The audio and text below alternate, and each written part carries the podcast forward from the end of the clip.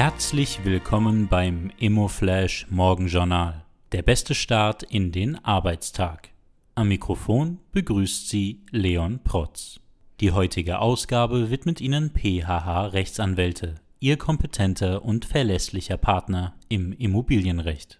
Heute ist Donnerstag, der 6. Oktober und das sind die Schlagzeilen.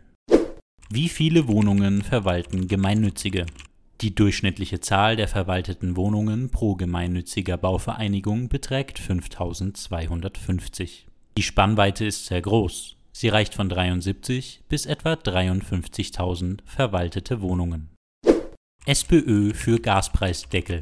Vor dem informellen Gipfel der EU-Staats- und Regierungschefs in Prag am Freitag hat sich die Europäische Kommission offen für einen Gaspreisdeckel für bestimmte Gaskäufe gezeigt. SPÖ-Energiesprecher Alois Schroll kündigte am Mittwoch per Aussendung an, einen entsprechenden Antrag im Wirtschafts- und Energieausschuss des Nationalrats einzubringen.